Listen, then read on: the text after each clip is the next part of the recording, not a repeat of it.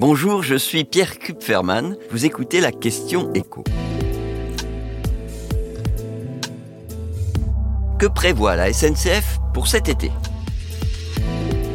On s'y attendait, mais les derniers chiffres le confirment. La SNCF se dirige tout droit vers un été record sur ses lignes TGV et Intercité. Le patron des activités grandes lignes de la compagnie prévoit de faire mieux qu'en 2022, où 23 millions de billets avaient déjà été vendus pour les seuls mois de juillet et d'août. Et on pourrait même battre le record de 2019. Pour y parvenir, la SNCF a d'ailleurs augmenté l'offre de billets mise en vente sur ces deux mois d'été, 450 000 de plus.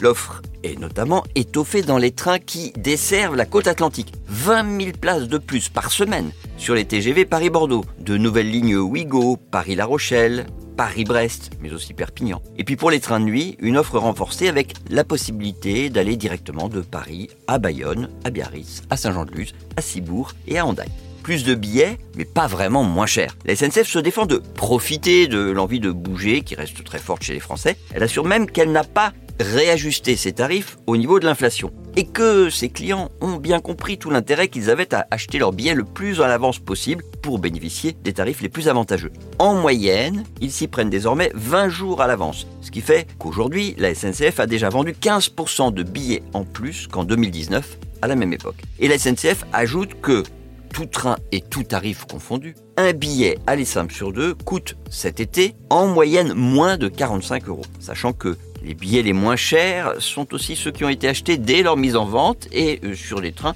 où la demande est relativement faible. Ce qui veut dire que pour ceux qui ne s'y sont pas encore pris, eh ben ça se présente mal pour euh, ce qui est du tarif évidemment, mais pas seulement, hein, même pour trouver une place. Pour les week-ends de, grand départ, le traditionnel chassé-croisé euh, juillet-août, Là, certains trains affichent déjà complet. La SNCF assure cependant qu'elle n'a vendu que 30% des billets sur l'ensemble des trains ouverts à la réservation en juillet et en août, que donc il en reste 70%. Et d'ailleurs, elle ne les vendra pas tous. Parce qu'il y a toujours des trains qui à l'aller vont être archi pleins, mais nettement moins remplis au retour. C'est normal. La SNCF s'attend tout de même à des taux de remplissage moyens très élevés, aussi bien d'ailleurs dans ses TGV Inouï que dans ses Ouigo, des taux qui vont lui assurer d'être clairement rentable cet été sur toutes ces liaisons à grande vitesse. Alors plus de trains en circulation, ça veut dire aussi plus de risques de retard. Mais là encore, la SNCF assure qu'elle va tout faire pour réduire ces risques avec notamment de nouvelles pratiques. Alors, je vais vous en donner quelques exemples. Hein. Le délai entre le moment où un train arrive à son terminus et le moment où il repart, ce délai va être réduit. Il y a des équipes spécialisées qui vont analyser en temps réel l'état des trains pour anticiper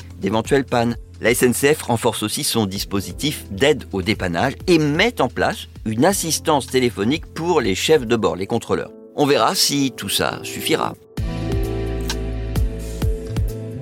Vous venez d'écouter la question écho, le podcast quotidien pour répondre à toutes les questions que vous vous posez sur l'actualité économique. Abonnez-vous sur votre plateforme préférée pour ne rien manquer. Pourquoi pas nous laisser une note ou un commentaire. À bientôt.